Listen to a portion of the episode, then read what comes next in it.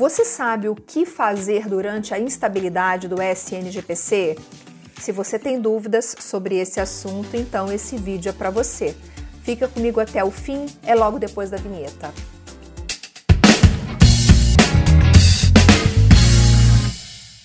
Olá, seja muito bem-vindo, muito bem-vinda ao canal da Escoferja no YouTube. Eu sou Viviane, está começando mais um Ed Farmácia. Toda terça-feira, 19 horas, a gente está aqui junto para discutir um tema relevante para o setor e hoje para falar sobre instabilidade no SNGPC. Mas antes, se inscreve no canal e ative o sininho das notificações para não perder nenhum conteúdo. Eu quero dar um alô também para o pessoal que está ouvindo a gente nos tocadores de podcast. Muito obrigada pela sua audiência. O que fazer durante a instabilidade do SNGPC? Tem muita farmácia, muito farmacêutico com dúvidas sobre esse assunto e para esclarecer eu converso hoje com a farmacêutica especialista em assuntos regulatórios, a Betânia Alhan, que também é diretora da Organize Farma. Betânia, obrigada pelo seu retorno aqui ao canal. Eu agradeço essa oportunidade de estar aqui com vocês mais uma vez, Viviane. Bom, como eu disse, a Betânia já passou aqui pelo Ed Farmácia, tem vídeo dela, vou colocar o link de um vídeo que eu fiz sobre atribuições clínicas do farmacêutico, tá muito interessante o conteúdo, eu sugiro que você assista. E antes de começar a entrevista, quero pedir para você já deixar o seu like nesse vídeo e compartilhar com o seu colega, porque eu tenho certeza que esse tema é a dúvida de muita gente. Betânia, voltando um pouquinho no tempo, quando começou a obrigação de lançar determinadas vendas de medicamentos no Sistema Nacional de Gerenciamento de Produtos Controlados, que é o SNGPC? O SNGPC começou a vigorar em 2014 com a RDC 22. Até então, para quem já tinha mais tempo né, na estrada de formado, fazia a escrituração dos medicamentos controlados no livro físico. Então, nós tivemos aí em 2014 essa mudança né, do analógico para o digital, aonde deixou-se de fazer a escrituração do livro no físico para a escrituração digital no sistema, em um programa, no qual gerava um arquivo em XML e esse arquivo era enviado para a Anvisa. E aí, em 2021, quer dizer, to durante todos esses anos, a farmácia, o farmacêutico ficou fazendo os lançamentos por meio digital, sem usar os, pelo que eu estou entendendo, sem usar os livros em papel. E aí, em 2021, Betânia, a Anvisa publicou uma RDC, que é a RDC 586, que suspendeu por tempo indeterminado o uso do SNGPC. Explica pra gente é, quando essa RDC começou a vigorar. Foi ano passado mesmo? Como é que foi esse momento de, de decisão da Anvisa que disse: olha, o SNGPC está suspenso? Durante esse período de 2014 até o ano passado, dezembro do ano passado, a gente teve alguns momentos de instabilidade do site da Anvisa. Então, em determinadas épocas, a gente tinha dificuldade de enviar os arquivos, os arquivos voltavam com erro devido a essa instabilidade do site. Então, para fazer um ajuste, né, a gente entende dessa forma, a Anvisa é, fez a publicação dessa RDC, suspendendo o envio dos, dos arquivos temporariamente.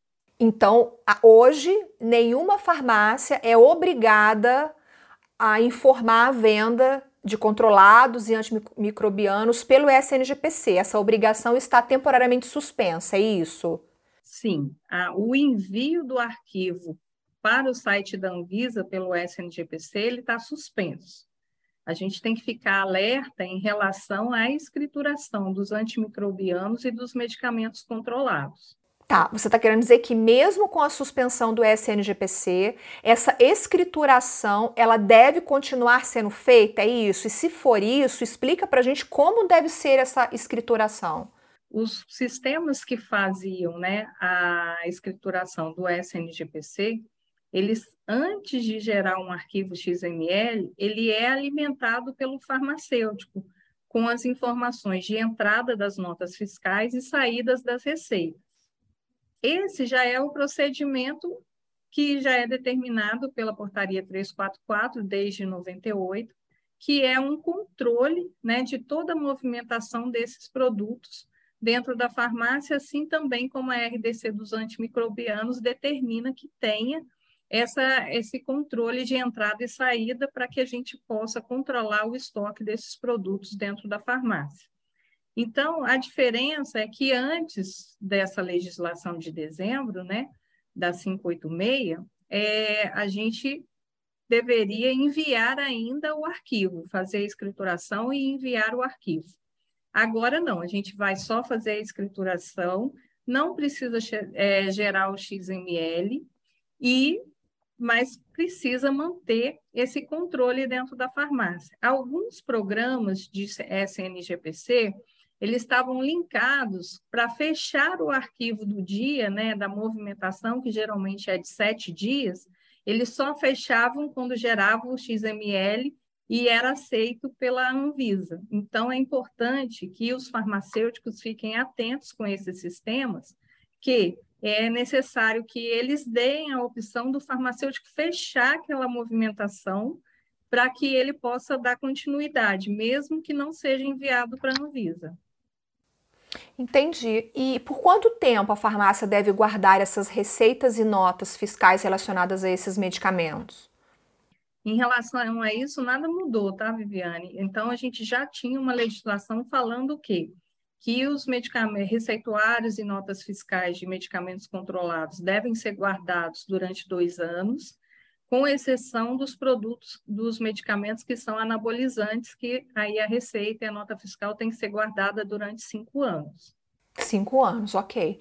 E nesse período de suspensão, Betânia, como é feito o controle do estoque desses medicamentos? Por exemplo, o fiscal, se ele chegar na farmácia, ele pode pedir para contar os itens do armário, por exemplo? Eu aconselho, vamos por um passo a passo para o farmacêutico, para ficar mais fácil para ele viabilizar isso no dia a dia da farmácia. Geralmente, os programas das farmácias, eles é, emitem um relatório de vendas diárias. Então, o ideal é que o farmacêutico emita o relatório de vendas do dia anterior, faça o controle das receitas, veja se as vendas estão batendo com as receitas que ele tem, e faça a escrituração, a entrada de nota, saída de receita. O que você tem de estoque no seu livro digital é o que tem que bater com o estoque que está no armário. Porque se houver uma fiscalização, e permite ao fiscal entender que está tendo ali um controle realmente desses medicamentos. Agora, a gente sabe que é, existe muita diferença de uma vigilância sanitária para outra. A gente tem aí no Brasil um número enorme de municípios, cada vigilância costuma agir de uma forma, não deveria ser assim, mas é assim, até porque muitas regras são municipais. Agora, sendo assim, o fiscal ele pode multar a farmácia pela falta do envio dos arquivos ou a farmácia está protegida disso? Em dezembro foi determinado um prazo, né, um prazo do quê? As farmácias que tinham a escrituração das receitas até 5 de outubro para frente vão ficar suspensos os envios, né? Não há nenhuma sanção. E as farmácias que tinham o lançamento de receitas retroativo a essa data, teoricamente não deveriam estar com esse é, movimento em atraso, né? O envio desse arquivo porém vai, vai diferir na interpretação do fiscal e no bom senso, né? Porque muitos farmacêuticos estavam com os arquivos atrasados, mas não pela falta do controle da escrituração, mas sim porque o sistema já vinha, já, o sistema da Anvisa já vinha apresentando dificuldades e erros no envio dos arquivos. Então, o que gera muita dúvida é isso. É, cinco, depois de 5 de outubro e, e, antes de 5 de outubro. Mas é importante o quê? Se o, o fiscal chegar na farmácia e verificar que há um controle e que o estoque está condizente com o que está sendo lançado, é, via, é, cria um respaldo né, para o farmacêutico em relação a essas sanções. A gente tem até um vídeo aqui no canal sobre como preparar a farmácia para receber o fiscal. É um vídeo que também tem a Betânia. Foi uma entrevista muito, muito interessante. O link está aparecendo aqui para você. Sugiro que você assista. Betânia, você acha que o SNGPC tem chance de acabar por conta de todas essas instabilidades, essa suspensão temporária que está demorando para caramba? Qual a sua opinião sobre isso? Essa é a pergunta de milhões, né, Viviane? Já houve até um murmurinho que ia haver um outro sistema, o Sistema Nacional de Controle de Medicamentos, que ia substituir, mas na verdade não é um, uma, um proforme, não é uma informação correta, né? E como a própria RDC diz que é uma suspensão temporária, existe sim uma expectativa de continuar esse programa e eu creio que vai ser de uma forma melhor, né, mais elaborado o sistema. É, você citou o SNCM, que é o Sistema Nacional de Controle de Medicamentos, tem vídeo, o link está aparecendo aqui, tem vídeo aqui no canal. É, esse sistema ele foi desenvolvido, na verdade, para atender ao objetivo da rastreabilidade dos medicamentos, para mapear, rastrear melhor o caminho que o medicamento faz no país, né? Desde quando sai da indústria até, até o consumidor também está agarrado. Esse sistema era para ter sido é, implementado e não foi ainda. Tem até uma fonte que, que tem algumas informações atualizadas sobre isso. Mas o que eu quero te perguntar é se você acha que esse sistema que é mais novo, que é o SNCM, né, o Sistema Nacional de Controle de Medicamentos, você acha que esse sistema poderia substituir o SNGPC? Você tem alguma informação sobre isso? a informação que a gente tem é que não, não tem uma correlação entre eles. É lógico que o medicamento controlado também vão ser rastreados, né? Então, como é um, um sistema direcionado para rastreabilidade, é, o medicamento controlado, como todos os demais, estão englobados nesse sistema. Diferente do SNGPC, que é um programa direcionado para o controle de medicamentos controlados. É, cada um tem o seu objetivo, né? são objetivos né, diferentes. E Betânia, eu queria falar agora sobre o prazo de entrega de alguns balanços, né? São até umas siglas é, difíceis de serem ditas, é, por exemplo, é BSPO, BMPO, RMNAR, RMNRB2, Jesus, quanta sigla difícil, mas o que eu quero te perguntar é se a suspensão do SNGPC afetou de alguma forma os prazos de entrega desses balanços na vigilância sanitária local. Em relação a esses balanços, Viviane, a gente pode fazer um adendo rapidinho, porque meio que com o período do Covid, como não tinha a facilidade de, de logística para o farmacêutico entregar esses balanços na, na, na vigilância sanitária, meio que ficou uma coisa assim esquecida, né? Mas a orientação das vigilâncias que não estão não estavam recebendo esses balanços durante esse período era que o farmacêutico deveria elaborar o balanço e deixar o balanço pronto na farmácia para quando houvesse fiscalização apresentar. E como logo depois veio a questão da suspensão do envio dos arquivos do SNGPC, muito farmacêutico, é, de uma forma errada, é, acham que não precisa gerar esse balanço, mas esse balanço ele é uma exigência da portaria 344, não é nem em relação ao SNGPC, porque o SNGPC você envia o seu movimento diário para a Anvisa. E os balanços, você tem os balanços mensais, o balanço trimestral, o balanço anual, que é de acordo com as substâncias listadas na portaria 344. Então, isso não tirou a obrigatoriedade das farmácias e os farmacêuticos entregarem os balanços. Isso sim, a farmácia pode ser multada e autuada por não estar com esse balanço em mãos para apresentar no momento de uma fiscalização.